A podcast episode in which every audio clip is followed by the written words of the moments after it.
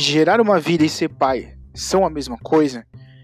Eu devo ser amigo do meu filho, eu devo liberar tudo que meu filho quer fazer, eu tenho que ser um pai opressor, eu tenho que ser um pai liberal. Qual, qual é o pai que eu tenho que ser para o meu filho uh, viver bem? Né? É isso que nós vamos debater hoje. Além da diferença entre gerar uma vida e ser pai, será que são a mesma coisa? Será que um é mais importante que o outro? É isso que nós vamos debater hoje também.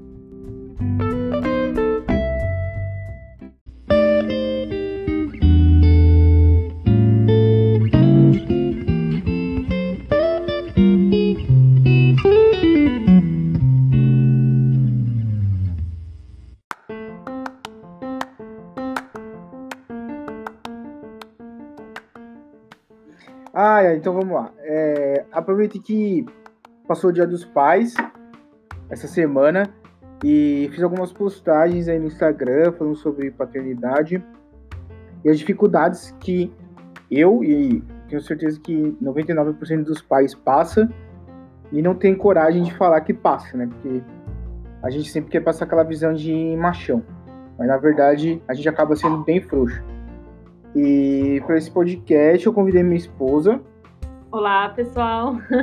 que você já conhece, é, quem segue o Instagram já conhece, que é Jéssica, para a gente debater um pouco sobre essa dificuldade que os pais têm em assumir o papel de pai. É, eu percebi, assim, ao longo desses dias que o Samuel tá maior, o quanto que tem sido difícil para mim ser pai, né? Porque, como eu falei no começo do podcast, gerar uma vida e ser pai são coisas diferentes. Não que uma seja melhor que a outra, mas eu acho que são coisas totalmente diferentes. E acho que a maior dificuldade que eu tenho é de saber exatamente o que eu tenho que fazer na hora que o Samuel precisa. Às vezes isso dá um pouco de pânico, né? É, porque na verdade hoje em dia é, o papel do pai está muito deturpado, né? É, nós mulheres exigimos dos homens algumas coisas que eles não têm. Não é que eles não sejam capazes, mas é, não é do, do feitio deles, digamos assim. Um gato não vai lá e vai caçar um javali. Quem faz isso é um tigre, né? Então, é, nós mulheres exigimos e os homens também acham que eles têm que, né? E que na verdade é, o que eu vejo assim de é, eu vendo meu marido, eu sinto uma necessidade e dou graças a Deus que ele está do meu lado, porque ele tem um papel muito importante na vida do meu filho, do nosso filho, e muito importante na casa. Ele realmente é o que é, protege essa casa.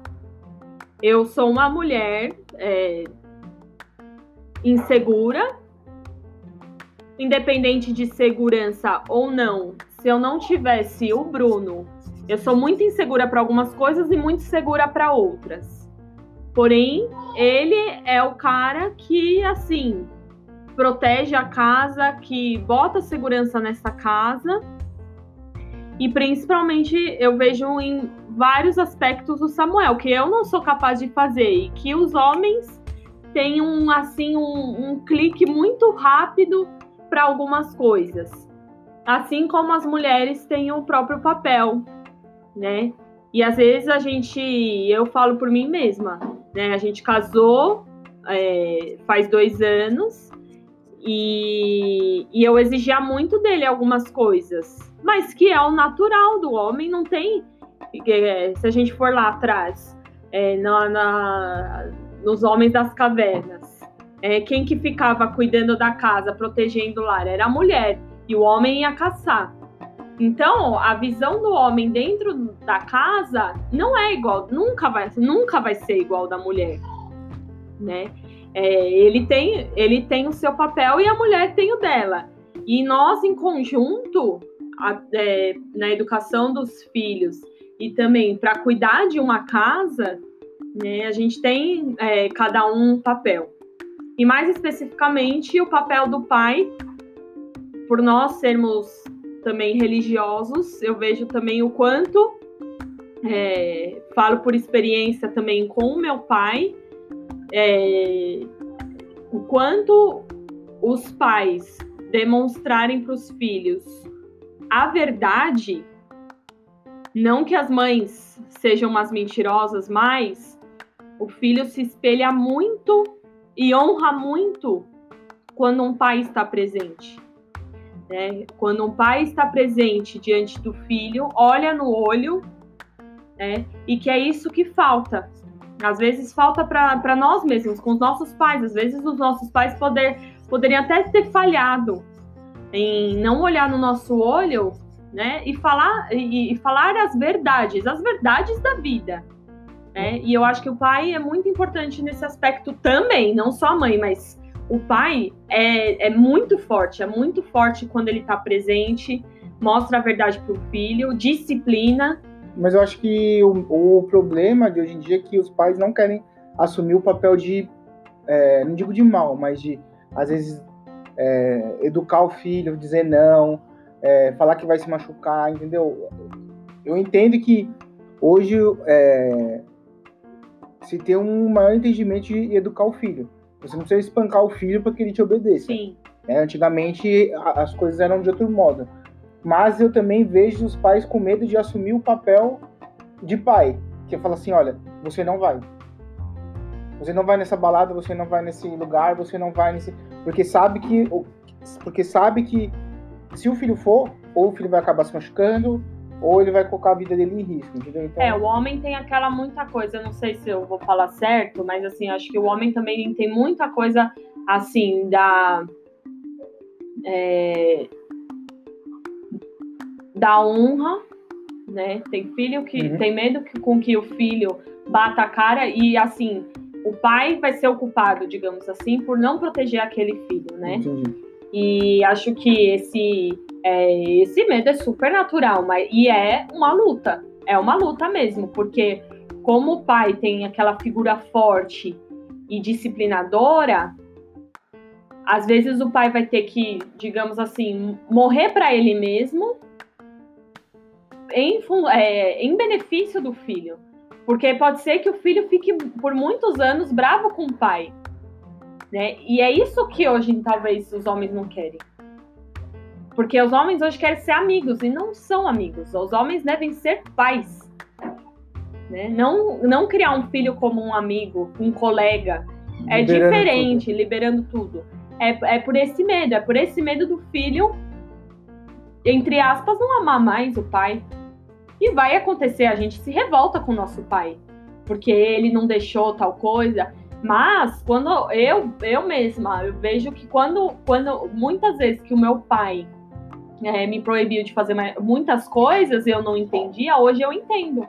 E ele me preservou de muita coisa que eu poderia ter vivido. Me preservou, me castrou? Não, não quer dizer que não é, não é isso. Meu pai não me castrou. Ele simplesmente manteve a minha inocência é, me preservou de muitos maus, muita coisa má que acontece no mundo. E eu dou graças a Deus, eu dou graças ao meu pai, que me preservou, que me manteve a minha inocência. Né? Que hoje, hoje eu posso, eu posso dizer com, com, com toda a firmeza que eu não tenho trauma de nada. Não tenho trauma, não sou revoltada nem um pouco com meu pai. Muito pelo contrário, meu pai sempre foi uma pessoa dura, porém uma pessoa que realmente me amou. E não é um amor, ai, filhinha, tal. Um amor de mostrar a verdade. Me castigou quando precisou para me disciplinar. E hoje eu sou quem eu sou por causa dele. Claro, em conjunto com a minha mãe. Né? Em conjunto com a minha mãe. Mas o pai tem essa figura muito importante e, e muito forte na vida de uma, de uma criança.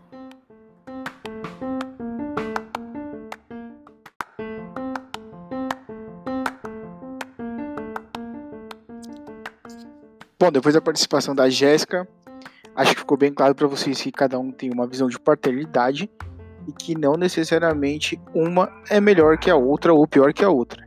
Né? Cada um faz, é, expressa e expõe aquilo que viveu.